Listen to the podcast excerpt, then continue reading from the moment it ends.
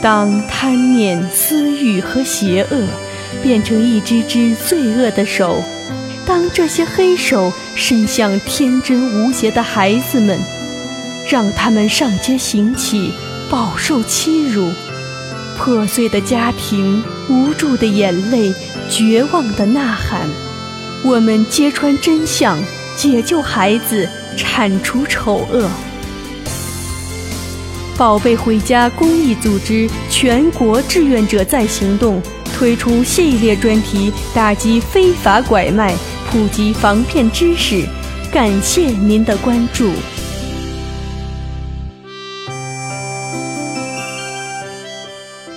有一种爱叫刻骨铭心，有一种痛叫骨肉分离，有一种恨叫撕心裂肺，有一种思念叫日夜煎熬，有一种牵挂。叫望穿秋水。这里是由宝贝回家公益组织推出的打拐防骗系列专题节目，感谢您的继续关注，我是你们的好朋友小妹。宝贝回家本期的专题节目呢，依然是为大家请进来慢生活电台的台长思璇来和我搭档主播今天的节目。各位家长朋友好，我是思璇，很荣幸呢得到朋友的认可，感谢您继续关注宝贝回家。关注失踪的孩子，各位亲爱的家长朋友们，你们还记得第一期的专题节目当中，思璇给大家提到的一个小女孩的悲惨生活经历的呼喊吗？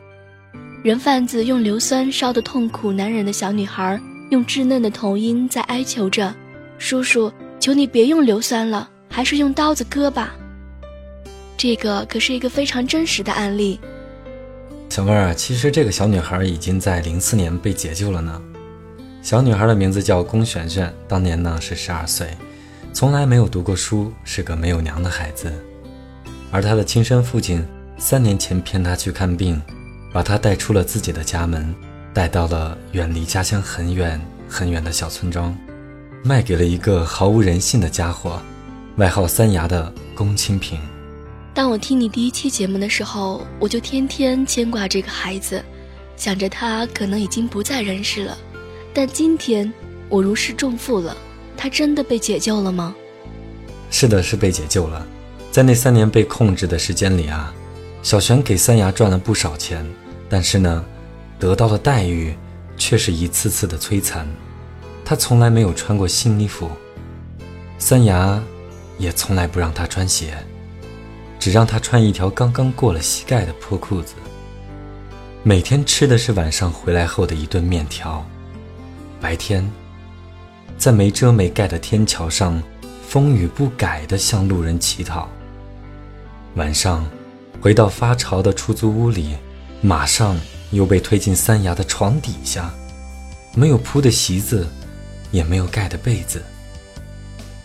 为了赚取更多的黑心钱，三牙故意把小璇的双脚弄伤，从此就不让伤口好。每次看见小璇的脚快好了，他就拿小刀把伤口再挖开。小璇还不能哭，否则是更……有爱心的市民发现后，怀疑有人在幕后操纵这个乞丐女童，甚至是惨无人道的残害方式来进行操纵的。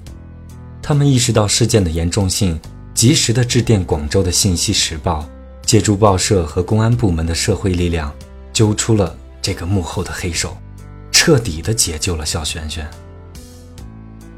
当时悲伤的发现，房间里竟然还藏着另外三个残疾的孩子。当年通过媒体的报道，广州市有一间医院主动的接收了小璇的住院，警方呢也把这事儿立为刑事案件追究。现在，恶人三牙已被捕获。但是刑法暂无法律直接惩罚操纵儿童乞讨这一行为，目前仅有未成年保护法作出软性的限制，因为儿童有受义务教育的权利。刑罚呢一般只惩罚社会危害性较大的行为，如果不触及刚刚所判决的三个罪名，则不触犯刑法。天哪，简直不敢想象还有这样残忍的事情。那么，如果我们以后看见街上有人带着小孩在乞讨和卖艺，那该怎么办呢，小妹啊？关于这个问题，我咨询了咱们宝贝回家的志愿者们，如果你看到以下的行为，有人怀抱的儿童长时间昏睡不醒，或者儿童伤痕及残疾可能就是人为造成的；将儿童放置在冰冷的地面或者暴晒，对儿童健康不管不顾的；儿童身上有明显伤痕、流脓出血，没有采取任何包扎措施的；采用铁锁、铁链等方式禁锢小孩的手脚；仅有儿童躺坐在地面，不见大人踪影。或者大人躲在远处监视视察的，乞讨的大人衣服整洁，而怀抱或者带着的小孩却浑身脏乱的。那我还见过很多情况是由一个大人带着很多很多的残疾儿童乞讨的，这些也应该列入警惕的类型吧？是啊，这种现象很明显就是来路不明的孩子。那让孩子记住被拐之后要注意些什么呢？不如思炫来给我们的家长朋友们说一说吧。让孩子学会跟歹徒斗智，而且要多听多看记心间。比如自己走到哪儿了，大概在什么位置，听见了什么，看见了什么。对，这样的话呢，接下来就有机会寻找帮助，可以真实的反映一些现场的一些情况，让自己呢更快的回到父母身边。对，如果真的不幸被拐，孩子呢跟坏人在一起的时候，让孩子尽量吃好、喝好、睡好。保持最佳的身体状态。有过这样的一个真实的案例：犯罪分子把孩子绑架之后呢，孩子一会儿说自己饿了，一会儿又说自己渴了，一点都不害怕的样子。嗯，这是一个非常聪明的孩子。嗯，因为孩子的奶奶呢，平时就告诉孩子：“咱们平时不惹事，但是有了事儿，咱们不怕事儿，要该吃吃，该喝喝。”就是因为奶奶的这句话。那个孩子在面对危险的时候仍能镇定自如，正常的饮食让他保住了体力。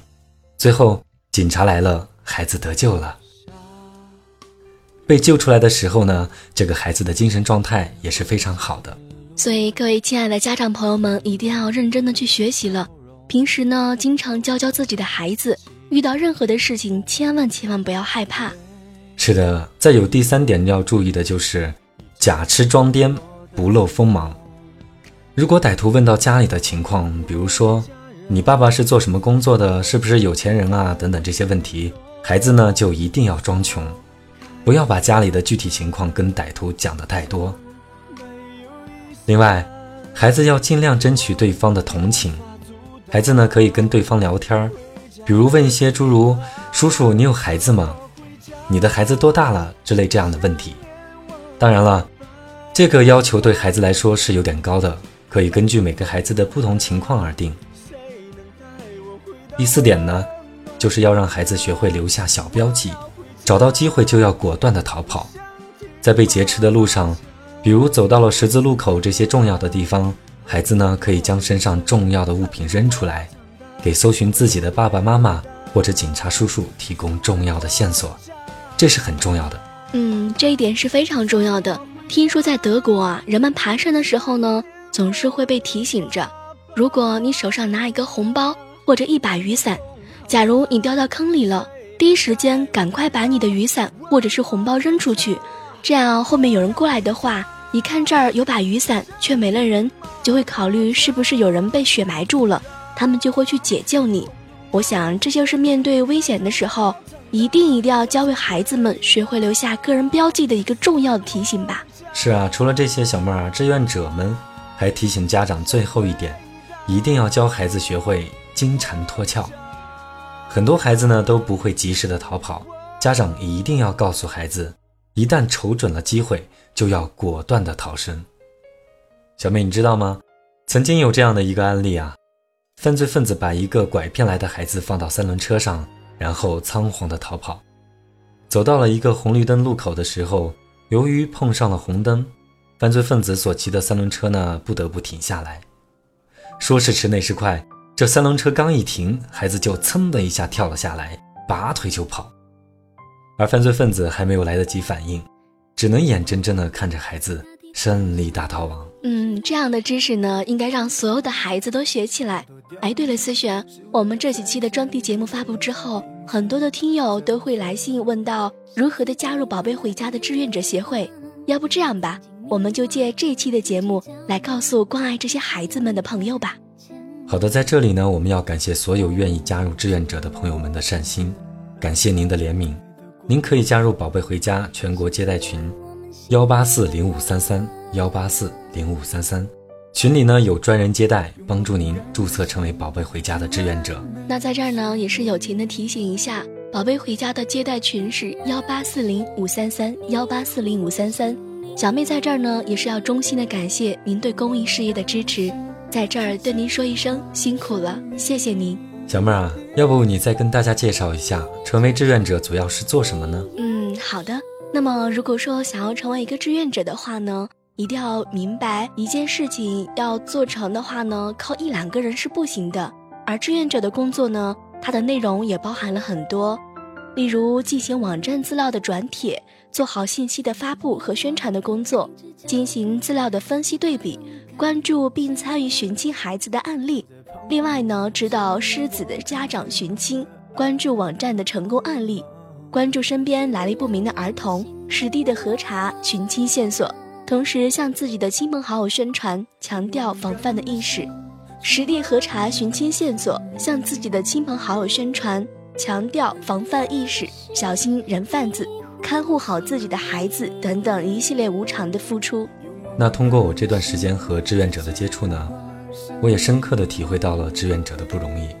真的是，我看到很多志愿者群深夜依然安排志愿者整夜值班，留守各个 QQ 群。我相信他们每个人所做的点点滴滴，都会为宝贝回家做出很大的贡献吧。我想，这真是一份神圣的事业。所以，我也想借本期节目发布一则给寻亲家长的须知内容。第一点。志愿者来自五湖四海，互不相识。宝贝回家志愿者协会无法约束志愿者的言行举止，个别言论不代表整个团队的态度，不要以偏概全。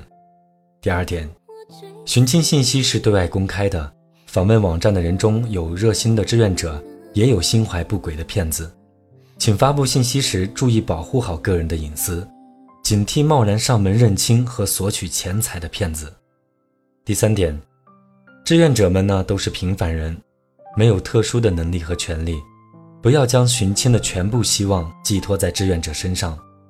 寻亲信息发布后，请经常回来看看网友的回复，并及时的查看新登记的寻亲资料是否有相符的信息。第四点，志愿者利用自己的休息时间为寻亲人提供免费的帮助，如转发寻亲启事、收集疑似线索。核实信息，如果没有达到您的预期要求，请我们大家都尊重并且友善地对待曾经无偿帮助过你的这些陌生人。是的，如果您确定您要为这份公益事业奉献您的部分的业余时间，不妨可以加入我们的“宝贝回家”接待群。再次呢，也是友情的提醒一下，我们的群号是幺八四零五三三幺八四零五三三。哎，思绪啊，既然这么多朋友想要加入我们的“宝贝回家”志愿。那么就让我们行动起来吧。是啊，这也是我一直以来的希望。我希望呢，各位网友们能够联合起来，做一次网络的打拐总动员，给全社会一个信号：孩子们需要安全，社会需要和谐。让我们将悲痛和愤怒化为动力，帮帮身边这些可怜的孩子们吧。如果听众朋友们希望奉献爱心帮助孩子们，加入我们的志愿者吧。如果你有疑问的话呢，可以咨询我和思璇。对，除了我之外呢，包括我们慢生活电台的全体以及我身边的所有的主播，都全力的支持“宝贝回家”寻子网、“宝贝回家”志愿者对我们社会、对我们的未来做出的贡献。好的，本期的节目呢，到这儿就基本上告一段落了。同时，在这儿呢，也是要感谢喜马拉雅儿童频道对我们节目的大力支持，感谢 FM 听吧少儿节目主持人可乐姐姐为此次“宝贝回家”系列专题节目友情录制片头。感谢安娜妈咪教育公益电台的主持人安娜妈咪对我们节目的大力支持，感谢喜马拉雅枕边风电台主播慢生活电台台长思璇老师为本期节目倾情录制和无条件支持，感谢喜马拉雅枕边风电台主播糗事百科主播李小妹老师为本期节目倾情录制和无条件支持，感谢喜马拉雅枕边风电台音频技术指导。小彤彤老师为本期专题节目进行友情后期制作，感谢喜马拉雅枕边风电台美术设计指导赏菊老师为专题节目进行节目的图片制作。感谢所有为爱奉献的宝贝回家志愿者的鼎力支持。